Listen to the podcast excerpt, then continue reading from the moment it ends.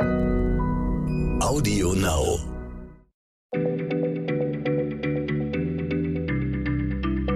Schneller Schlau, der kurze Wissenspodcast von PM. Hallo und herzlich willkommen bei Schneller Schlau, dem kleinen Podcast von PM. Mein Name ist Rainer Harf und ich sitze hier mit Stefan Draff. Wir sind beide Redakteure bei PM. Stefan ist unser Trüffelschwein für schöne, ausgefallene, mitunter auch rätselhafte Wörter. Und heute hast du, Stefan, uns ein wirklich feines Exemplar mitgebracht. Techtelmechtel. Nur damit das nochmal klar ist, das Wort hat schon was mit Liebe zu tun, oder nicht? Ja, ja, Rainer. Also ein Techtelmechtel bedeutet etwas miteinander haben. Eine Liebesaffäre also. Aber ähm, endgültig angekommen im Vokabular von, ich sag mal, Liebe und Flirt ist dieses Wort erst im 20. Jahrhundert. Vorher meinte es sowas wie konspirative Treffs oder jedenfalls Machenschaften von Menschen, die zusammen nicht wirklich kriminelle, aber auch nicht ganz koschere Dinge aushecken. Aber heute, richtig, werden damit eben kleine heimliche Liebschaften bezeichnet. Nichts wirklich Ernstes, wie eine Amour fou, also eine verrückte Liebe. Das ist auch nicht skandalbehaftet gemeint, wie eine Affäre und schon gar nicht so sanft träumerisch wie Romanze. Also irgendwas, was sich in der Grauzone abspielt und vielleicht aber auch nicht in jedem Fall sexuell gelebt wird. Ich war mir vorher sicher, dass das Wort aus dem Jiddischen kommt. Da, daher stammen so viele tolle deutsche Wörter. Und es gibt auch Linguisten, die das genauso sehen. Die verweisen auf das jiddische Wort Tacht, das geheim bedeutet. Techtelmechtel wäre dann ein Reimwort. Die heißen so. Und äh, diese spielerische Verdopplung Tachtel, Machtel, Techtel, Mechtel sollte womöglich klar machen, dass es sich nicht um ein todernstes, sondern am Ende vielleicht sogar um ein süßes Geheimnis handelt. Es gibt aber auch Sprachforscher, die meinen, dass vielleicht das italienische Tecco Mecco dahinter steckt. Ich mit dir, du mit mir. Als Ausdruck für etwas, das unter vier Augen verhandelt wird. Also, und wir hatten das ja schon öfter bei Wortherkünften, so ganz genau weiß man es nicht. Ja, aber das finde ich eigentlich auch ganz okay. Wenn es mehrere Erklärungen gibt, dann kann man sich halt die schönste aussuchen. Ähm, aber sag mal, Stefan, Wörter für die Liebe muss es doch im Deutschen ganz viele geben, oder? Ja, klar, Rainer. Ich könnte jetzt ja auch erklären, wie uralt das schöne deutsche Wort ficken ist. Aber weil dieser Podcast ja jugendfrei sein soll, wollte ich dich auf was anderes aufmerksam machen. Ist dir schon mal aufgefallen, dass es kaum, ich sag mal, biodeutsche Wörter für Treffen von Verliebten gibt? Ne? Wir sagen Rendezvous, aber das kommt halt aus dem Französischen. Und junge Leute sagen heute Date, wenn sie die Liebste oder den Liebsten treffen. Aber ein, ein urdeutsches Wort gibt es dafür eigentlich nicht. Wenn man jetzt mal den schönen Ausdruck stell dich ein außer Acht lässt, aber das sagt ja heute wirklich keiner mehr. Ist doch irre, oder?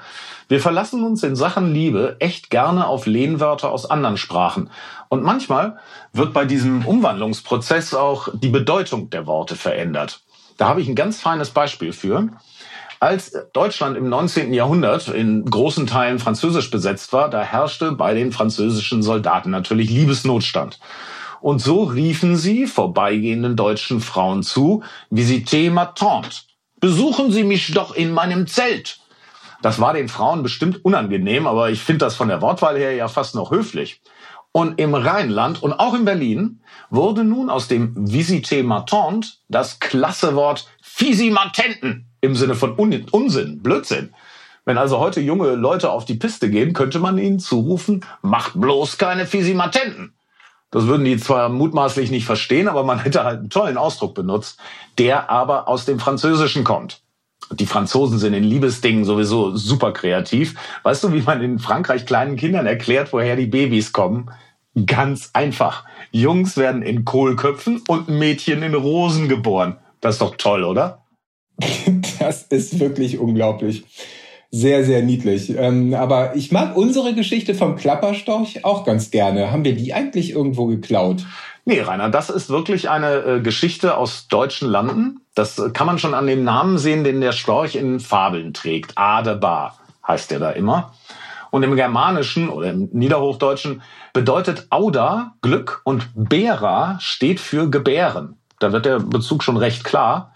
Außerdem hält sich der Storch im und am Wasser auf. Und Wasser galt einem alten deutschen Volksglauben nach als Symbol und Ursprung neues Lebens. Man hat dort auch die Seelen ungeborener Kinder vermutet.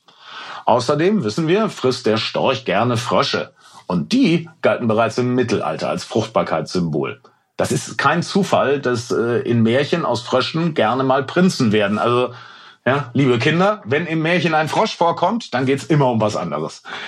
Und schließlich fällt die Rückkehr des Zugvogels Storch aus seinem afrikanischen Winterquartier mit dem Erwachen des neuen Lebens im Frühjahr zusammen. Auch da liegt die Assoziation Babys nicht fern. Du siehst, hinter so einer ganz einfachen Geschichte steckt wirklich geballte Kultur. Aber echt, wieder was dazugelernt.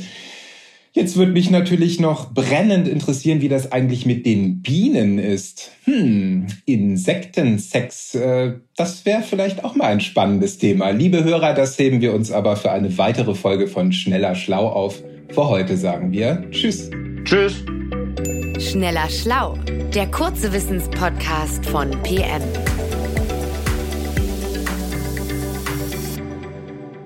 Zum Schluss möchte ich euch noch den Podcast von Olivia und Andreas Petzold ans Herz legen. Und worum es in ihrem Podcast geht, erzählen sie euch gleich selbst. Hallo, wir sind Vater, Tochter, Weltgeschehen. Wie der Name schon sagt, sind wir Vater Andreas. Das bin ich. Huhu. Und Tochter Olivia. Olivia, genau. Ich.